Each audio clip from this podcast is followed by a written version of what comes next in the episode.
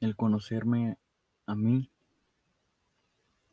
el conocerte a ti mismo, puede parecer algo loco, algo ilógico, ¿no?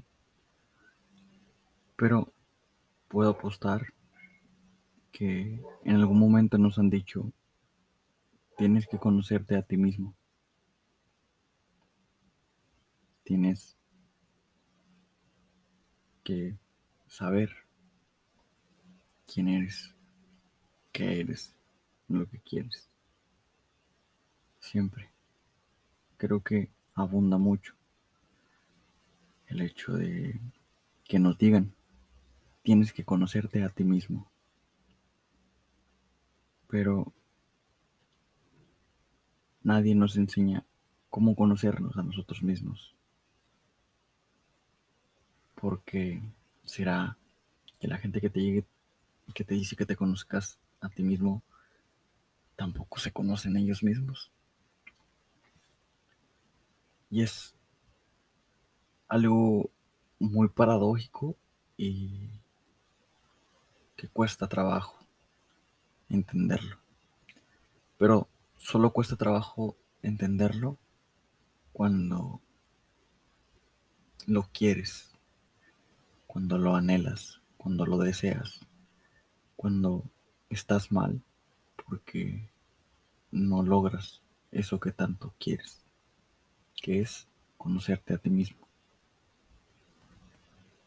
Y tal vez podríamos decir, yo sí me conozco a mí mismo, soy tal, me llamo tal, me dedico a tal, mis papás son tal, mi familia es tal, vengo de tal. En realidad, ¿es conocerte a ti mismo o es tu situación de vida? ¿O son tus circunstancias? ¿De verdad te conoces a ti mismo? ¿Sabes que eres más allá del nacimiento y la muerte, sabes por qué estás vivo, por qué llegaste aquí, quién te trajo. Puede sonar muy loco y muy pendejo porque me puedes contestar o puedes decirte a ti mismo, pues mis papás me trajeron, tuvieron un bebé y este soy yo. Y esto es lo que soy, un humano más en esta tierra, ¿verdad? Eso es lógico, es lo que tienes a tu alcance. Es lo que tu cabeza te dice que es o que eres eso. Y pues tal vez tú crees que eres eso, pero en realidad no sabemos qué somos. Yo no sé qué soy.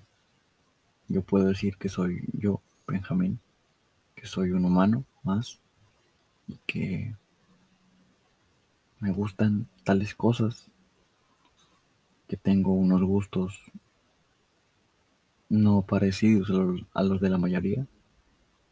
Y podría decir muchas circunstancias y muchas opciones a lo que sería yo, entre comillas, pero en realidad no me conozco. No sé quién soy y no sé qué soy. Más allá de que diga que soy un humano, ¿Qué es ser un humano? Son palabras. Y las palabras, pues son articulaciones que hace tu garganta, ¿no? Son sonidos. Es aire que se forma. Y es el lenguaje. Obvio voy a lo mismo, pero vamos a quitarnos la idea preconcebida que todas las personas nos han hecho creer y creemos aún ¿Cómo podemos asegurar que lo que pensamos lo pensamos por cuenta propia?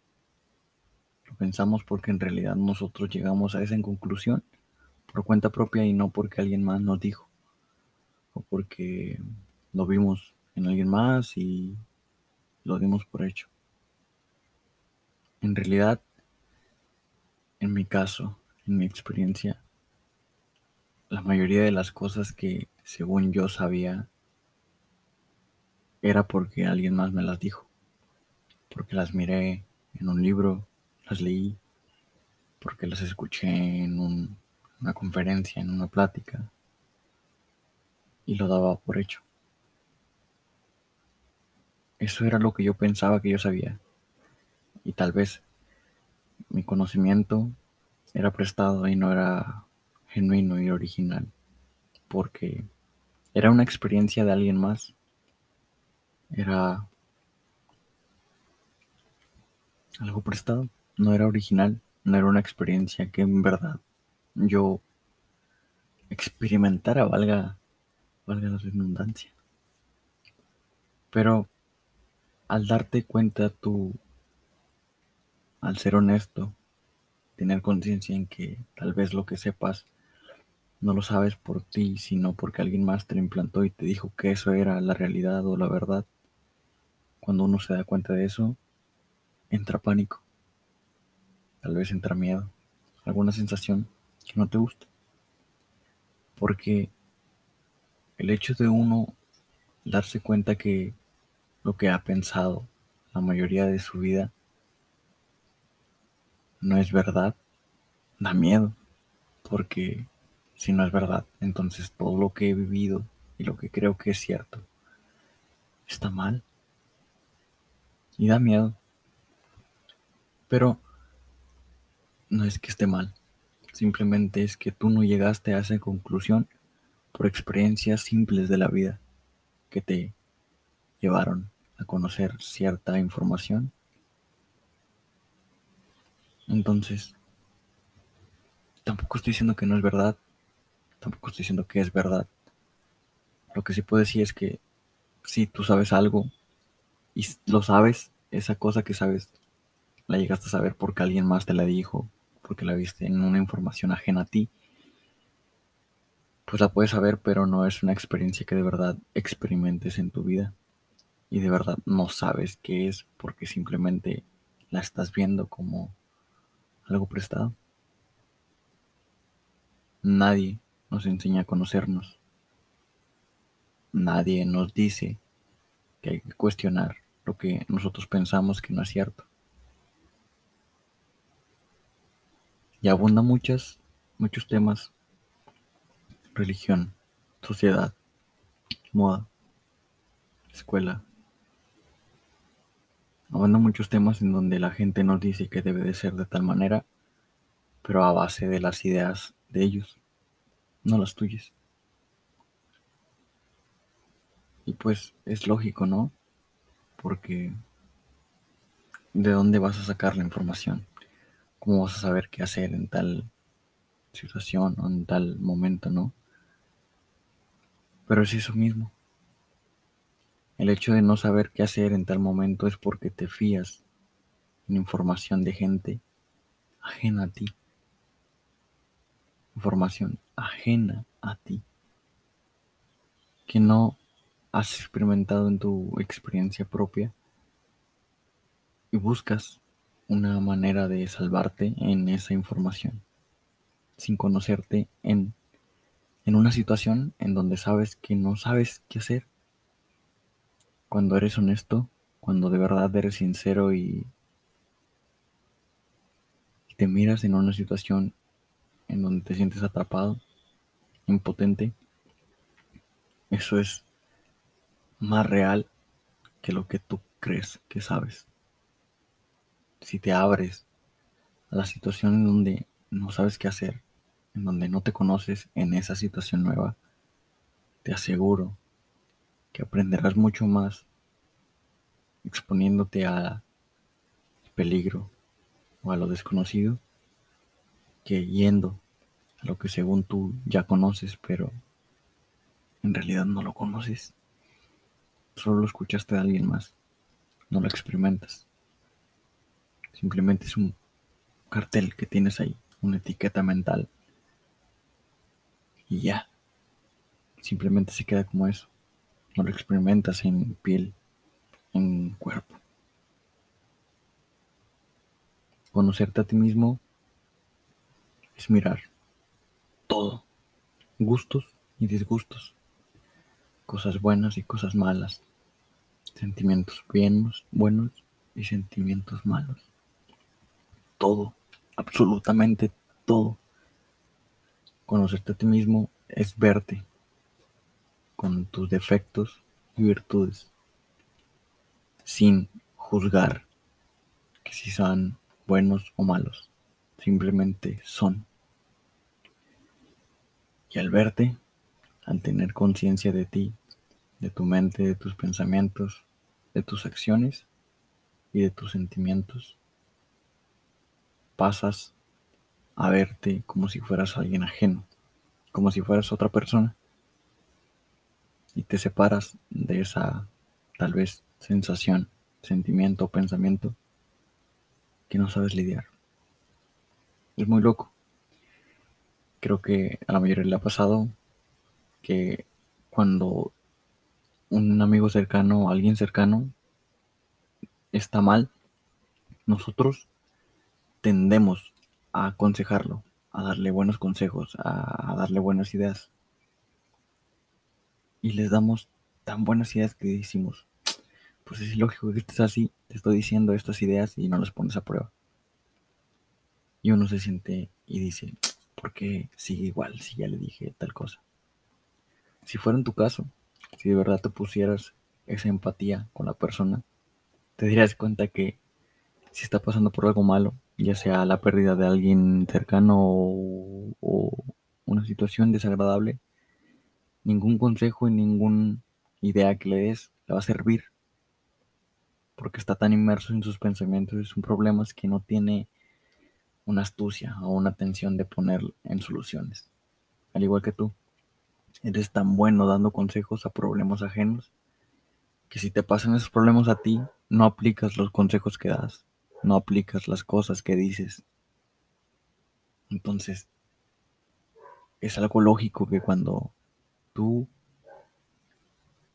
te mires a ti como si fueras alguien ajeno, podrás aconsejarte, pensando que los problemas que te están pasando no te están pasando a ti. Como no te están pasando a ti, puedes darte buenos consejos y seguirlos, porque no te están pasando a ti. Pero eso es separarte.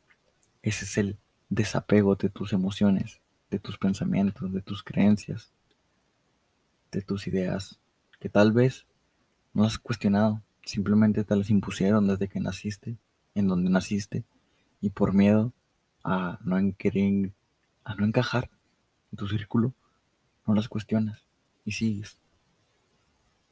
Pero, ¿verdad? Te están haciendo vivir de buena manera, te están haciendo crecer.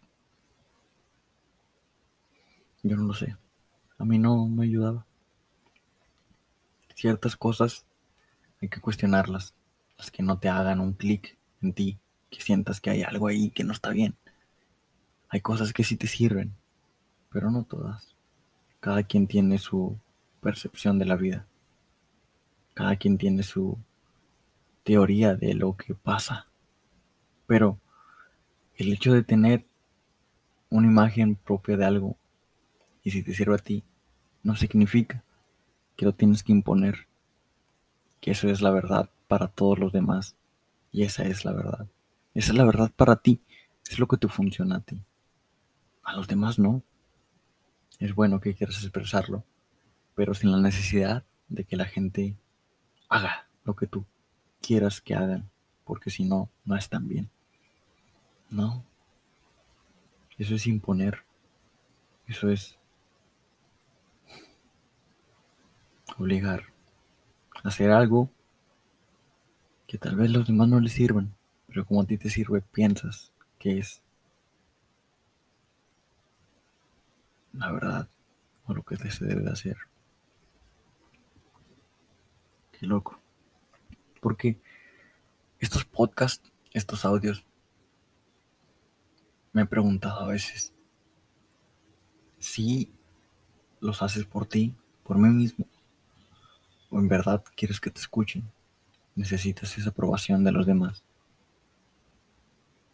Y me entra esa, duda, esa angustia. Pero luego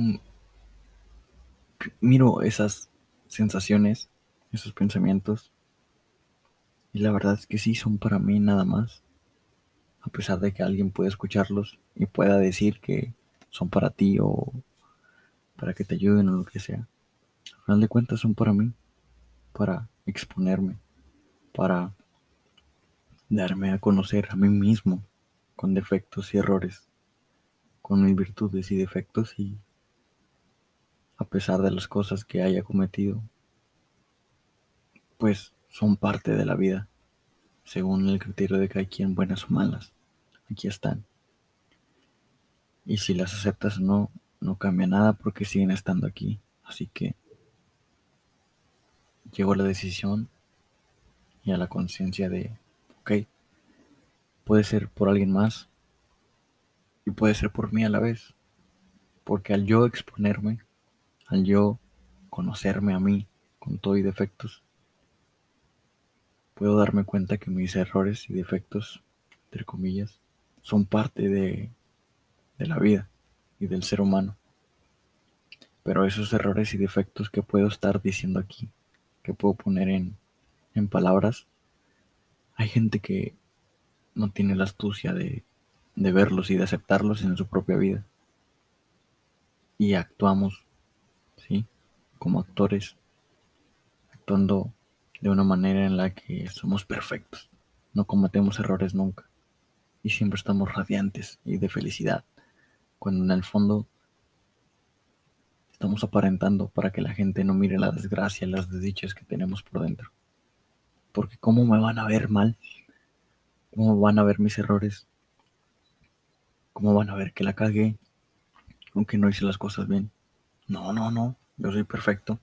A mí nadie me va a ver caer. Es ilógico. No eres así. No somos así. Somos humanos. Y todo lleva un contrario.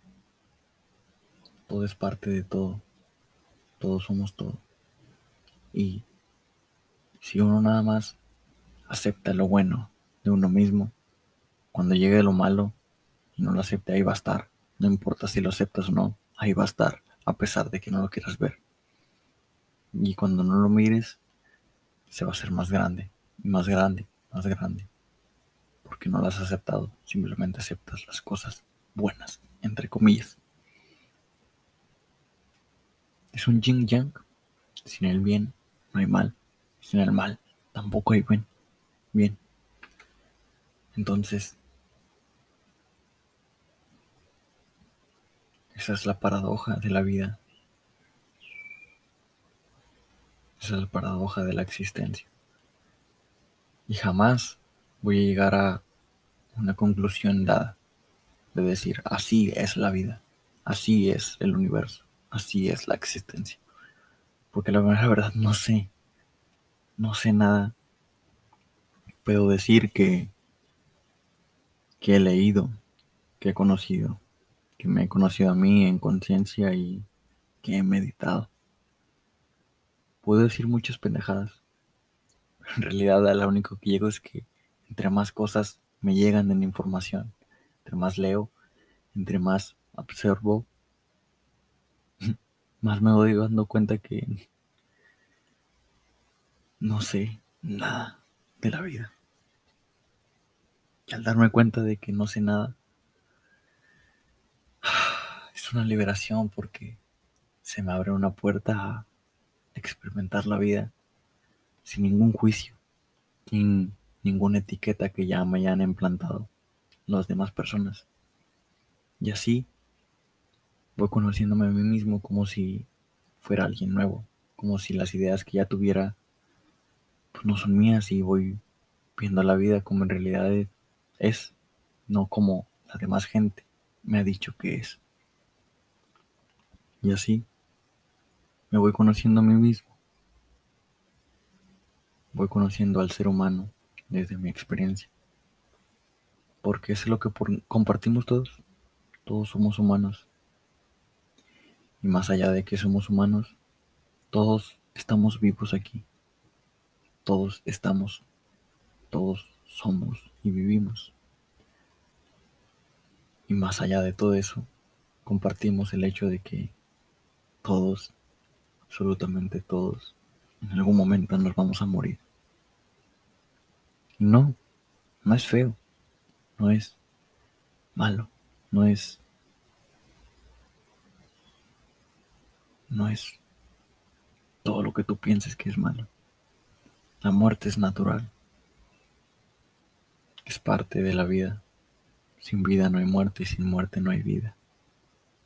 Y cuando uno deja de tenerle miedo a la muerte, vive la vida. Porque como está consciente que se va a morir, pues qué pinche agradecido estoy por estar aquí aún vivo. Aún. Porque sé que me voy a morir. No sé cuándo. No sé cómo. Pero lo sé. Y a pesar de que eso puede llegar a sentirte mal, en sufrimiento o desgracia, es porque tienes miedo. Porque la idea de la muerte la idea de que algo se va a acabar, de que tu vida se va a acabar, se guía por alguien, lo que, por lo que la demás gente te dice. Te vas a morir. Y no, no es, es un juicio, es un hecho. Tienes que aceptarlo porque en algún momento va a llegar. Y la gente tiene miedo de aceptarlo. Muy lógico que le pongamos más atención a lo que me voy a poner el fin de semana, a lo que voy a hacer en las siguientes vacaciones,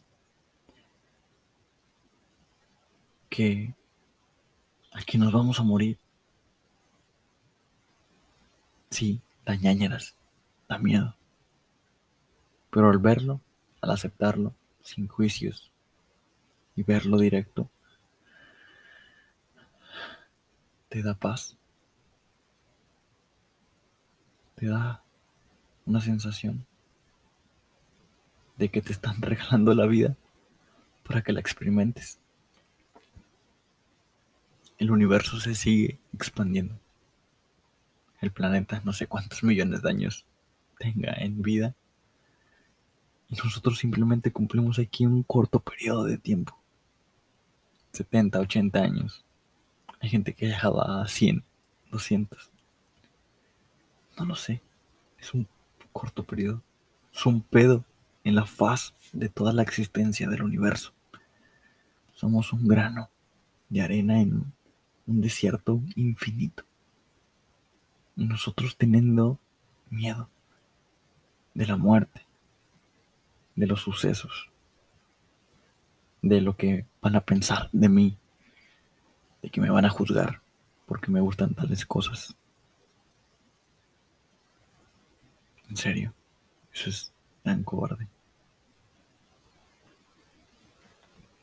El aceptar que te conoces, que la muerte está ahí, te da paz, te da la oportunidad de aprovechar tu vida cada instante, cada segundo, aprovecharlo y saber tomar la decisión de que si la quieres seguir pasando mal, sufriendo, en agonía y en ansiedad, o verla, ver que la agonía, que el miedo y la ansiedad son parte también de la vida y que algo te están dando a, conocer, que algo quiere que aprendas. Vive, que esto se acaba muy rápido. Vive, vive desde ahora, porque hoy ahora, el presente, es lo que existe. El futuro está en tu mente. El pasado igual. Lo único que existe es esto, el presente.